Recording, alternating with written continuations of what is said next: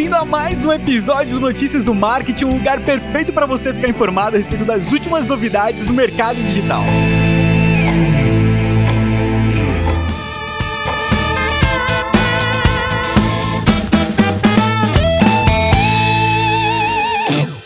E seja muitíssimo bem-vindo, muitíssima bem-vinda a mais um Notícias do Marketing nessa quinta-feira, quinta-feira, isso, dia 11 de fevereiro de 2021. Demo demorei pra dar a data aqui porque eu precisei conferir. tô, tô, completamente perdido no tempo, mas enfim, vamos pro programa de hoje que tem bastante notícia aqui para vocês, inclusive a primeira delas diz aí que o Google tá travando uma batalha judicial, né? Com contra os sites que baixam músicas e vídeos do YouTube. Então, como você deve conhecer, muito provavelmente você já deve ter usado, né? Tem vários serviços que permitem que você faça o download de vídeos do YouTube. Só que daí as gravadoras, né, que, que publicam clipes e tal, começaram a pressionar muito o Google e falavam, mas o que, que é isso? Que, que é isso? Por que, que você deixa essa galera ficar baixando o vídeo assim a torta e direito? Porque, obviamente, se alguém tá assistindo um vídeo baixado, né, não, esse vídeo não está sendo monetizado. E aí o Google começou a processar vários desses sites que permitiam o download de vídeos. E no caso mais recente desses processos, né, que foi contra o site youtubeconverter.io, eles ganharam, né? Ganharam, mas não porque o site estava permitindo que o, o baixassem, que as pessoas baixassem vídeos do YouTube, né? E sim porque esse site estava utilizando a marca do YouTube sem consentimento, né? Porque o nome, o endereço era YouTube Converter. E aí, basicamente, o que aconteceu foi que eles ganharam a ação, o site saiu do ar e menos de 24 horas depois ele já estava no ar de novo com outro domínio, né? E sem mencionar a palavra do YouTube ali. Ele foi reupado em cima do domínio IT que acaba sendo só mais um do, do, das ferramentas, né? São muitas ferramentas que fazem esse tipo de serviço, com, com várias funcionalidades diferentes, tem inclusive ferramenta paga que faz isso também. Recentemente, o Google conseguiu tirar o YouTube DL, né? Que é um programinha para baixar vídeos é, do GitHub é, justamente utilizando a mesma base, né? Que eles estavam utilizando a marca da, do YouTube, só que aí o YouTube não resolve o problema, né? Ele só adia um pouquinho problema porque as pessoas vão começar a criar o mesmo programa, as mesmas funcionalidades, sem é, mencionar a marca deles. Então, até o momento, não faço ideia como que o Google vai resolver isso daí. Isso é uma transição para a próxima notícia. Valeu, Vini, e vou aproveitar para fazer uma reparação aqui. Porque a gente grava o episódio no dia anterior, então passou batido que Ontem foi aniversário do Vini. Olha só, meu, que maravilha. Parabéns, meu querido amigo. Que você tenha um ano ainda mais incrível. E eu quero ver o pessoal do Notícias do Marketing dando parabéns pro Vini, hein? Vai lá no Notícias do MKT, na agência de bolso. E você quer dar um presente bacana pro Vini? Vai lá e compra os cursos da agência de bolso. eu tô achando que merece. Não, sério. Aqui entre nós só tem curso incrível da agência de bolso. Então não só fala, vai lá e dá esse presente pro Vini. Fala, Vini, comprei aqui, ó, de aniversário. o, aniversário, aí você pode falar pro Vini, manda uma mensagem assim: olha, Vini, o aniversário é seu, mas quem ganhou o presente fui eu, beleza? Mas é isso. Deixa, deixa eu ir pra notícia aqui. É que eu fiquei empolgado aqui com o aniversário do vídeo, mas foi mal, foi mal. Vamos lá pra notícia. O Facebook, o Facebook, ele vai reduzir o conteúdo relacionado à política no Brasil e em outros países também. A princípio no Brasil, Canadá, Indonésia e nos Estados Unidos, isso deve acontecer nas próximas semanas. Não vai zerar o conteúdo relacionado à política no newsfeed, mas esse teste vai ser feito com algum com um grupo menor de pessoas e dependendo de como for o resultado desse grupo menor de pessoas nesses quatro países que eu falei, eles devem ampliar isso e eu acho que, bom, eu acho que o futuro acaba direcionando muito para essa questão de um conteúdo reduzido mesmo, até porque nas pesquisas recentes do Facebook, um dos principais, ah, uma das principais reclamações dos usuários é que as pessoas, eles não querem que as pessoas as pessoas brigando por questões políticas no feed delas, entendeu?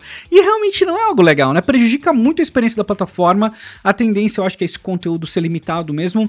Conteúdo de agências governamentais são uma exceção à regra nesse caso aqui no algoritmo, tá? Então não vai é, é, vai silenciar o conteúdo de um órgão do governo, pro, é, provavelmente, né? Provavelmente não. Eles falaram que isso não vai acontecer. Bom lembrar que três meses, três meses não, caramba, eu tô muito louco aqui. Três anos atrás, o Facebook fez uma mudança considerável no algoritmo, onde ele deixou de priorizar conteúdo de marcas pra, e páginas para priorizar conteúdo relacionado a famílias e família e pessoa que pessoas mais próximas de você, de acordo com o algoritmo, né? A gente sabe o que, que deu de resultado isso, as pessoas foram pro Instagram. Desculpa, eu não, eu não aguentei. Não, tô brincando. Tem muita gente no Facebook ainda. Vou, vou colocar aqui que é assim. Não, vou, não quero é, promover a desinformação. Facebook é a maior rede social do Brasil ponto, né? E dependendo da faixa etária que você estiver trabalhando, é simplesmente uma rede insana, maravilhosa para você estar tá lá e tem os grupos, aquela coisa toda. Enfim, fazendo o meia-culpa aqui, porque eu fiz uma piadinha, mas eu não quero te desinformar, tá? Então, essa restrição de anúncios políticos, ela deve. Bom, chega num momento incrível, necessário, e a gente deve ver isso cada vez mais replicando em outras redes, porque a gente já sabe que não deu certo deixar simplesmente a coisa sem nenhum tipo de organização, né? Então, acho que é uma boa iniciativa mas quero saber o que, que você pensa dessa questão toda das redes sociais tendo um papel maior no conteúdo que é publicado dentro delas. Fala para mim. E você deve ter acompanhado aí nas últimas semanas aquele super vazamento de dados, né? Foi super noticiado, se eu não me engano, teve até matéria no Fantástico, né? Vazaram dados de, de mais de 230 milhões de pessoas aqui do Brasil, com CPF, com endereço, com várias informações ali. E esses dados estavam sendo vendidos na Dark Web, né? E ninguém sabe direito ainda da onde que vier, da onde que veio esse vazamento, né? O que que, que, que aconteceu, cara? Existia a teoria teoria de que era um vazamento do Serasa, só que daí o Serasa não encontrou nada nas investigações deles. Então ainda existe uma incógnita muito grande de como esses dados foram vazados.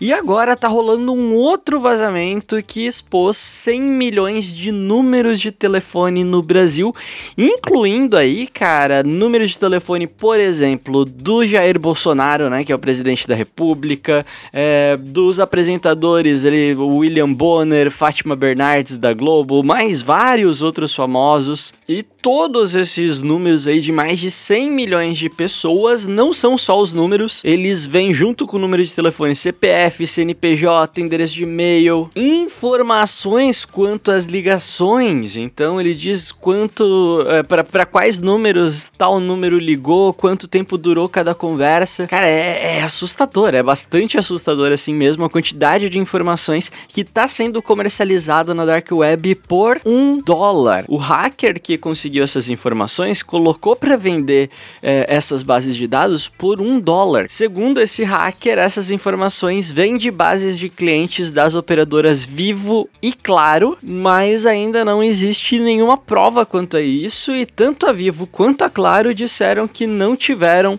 nenhum dado vazado, não identificou nenhum tipo de vazamento. Então, tudo que a gente tem na nas mãos agora é mais mais uma grande incógnita, né? Que, que alguém conseguiu colocar a mão em 100 milhões de dados, isso é verdade. Agora, da onde isso veio e quem é que vai ser responsabilizado é, é a grande questão, né? A Agência Nacional de Proteção de Dados já está investigando o caso, né, junto com o Ministério Público e a Polícia Federal. E só nos resta aí rezar para que isso não se torne cada vez mais comum no Brasil, né? Atenção, isso é um rumor, tá? Isso é uma fofoca de bastidores aqui.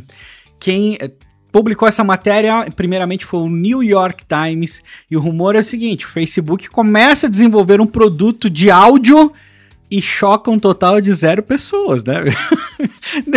Desde o primeiro dia no Clubhouse, uma boa, boa, parte das conversas eram: e aí, quanto tempo até o Facebook implementar isso nas ferramentas deles? Porque o recurso é simplesmente incrível, né? Clubhouse, aí a gente pode conversar uma hora sobre, mas ele tirou a fricção das salas de áudio, a fricção do consumo do áudio, e isso é bem incrível, né? É algo, é um formato novo. Na verdade, o formato em si não é novo, a apresentação é nova, né? O processo, o conjunto, o processo de descoberta mais consumo torna o Clubhouse único, muito diferente do Discord. E um exemplo que eu dei recentemente até é que, por exemplo, o Discord tem salas de aula, mas se, sa, sala de aula, salas de áudio. Mas e se você quiser encontrar outros profissionais conversando sobre um assunto X no Discord, você não encontra, tá? Não é uma coisa que em tempo real você entra lá e tá acontecendo. Você precisa marcar, a sala é direcionada para grupos menores. Então tem todas algumas questões interessantes aqui. E é natural que o Facebook implemente esse recurso dentro da plataforma. Eu vou ser bem honesto com você. Eu não considero nem cópia nesse momento, porque o, o, o próprio Twitter, como eu falei na notícia de ontem, viu isso muito rápido e começou a implementar o serviço também, porque eles já sacaram que uma parte da população vai se interessar muito por esse tipo de serviço e ajuda na retenção. Áudio é um dos formatos que mais tem retenção. E adivinha só o que acontece quando você tem uma alta retenção numa plataforma que boa parte do faturamento, ou a maior parte do faturamento, vem de anúncios. Sim, você está expondo a pessoa para um número maior de anúncios, que vai ser uma dificuldade do Clubhouse, né? Então. Tô super ansioso para ver como que isso vai se desmembrar daqui para frente, mas de qualquer forma, é bem seguro dizer que algum produto relacionado a áudio deve chegar na, nas redes aí do Facebook, em algum aplicativo do Facebook, nos próximos meses. Provavelmente em algum dos aplicativos de mensagem em período experimental, e depois a gente deve ver isso em alguns lugares. Você sabe onde eu gostaria muito de ver isso? Nos grupos do Facebook. Eu acho que seria um acréscimo sensacional para os grupos do Facebook. Isso me faria abrir o aplicativo do Facebook, sabe? Para poder navegar ali, consumir o conteúdo em áudio, participar de uma reunião com outras pessoas que eu me importo, né? Que estão em grupos, etc.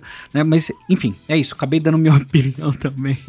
Mas vamos encerrar, vamos encerrar mais esse Notícias do Martin. E vou te lembrar aqui. Vai lá, foi aniversário do Vini, compra curso da agência de bolso, qualquer um, assina aquela caixa, qualquer coisa que você encontrar ali que for relevante para você, e manda mensagem pro Vini, o aniversário é seu, mas quem ganhou o presente foi eu. Vai lá, vocês têm uma missão. Um grande abraço e a gente se fala amanhã.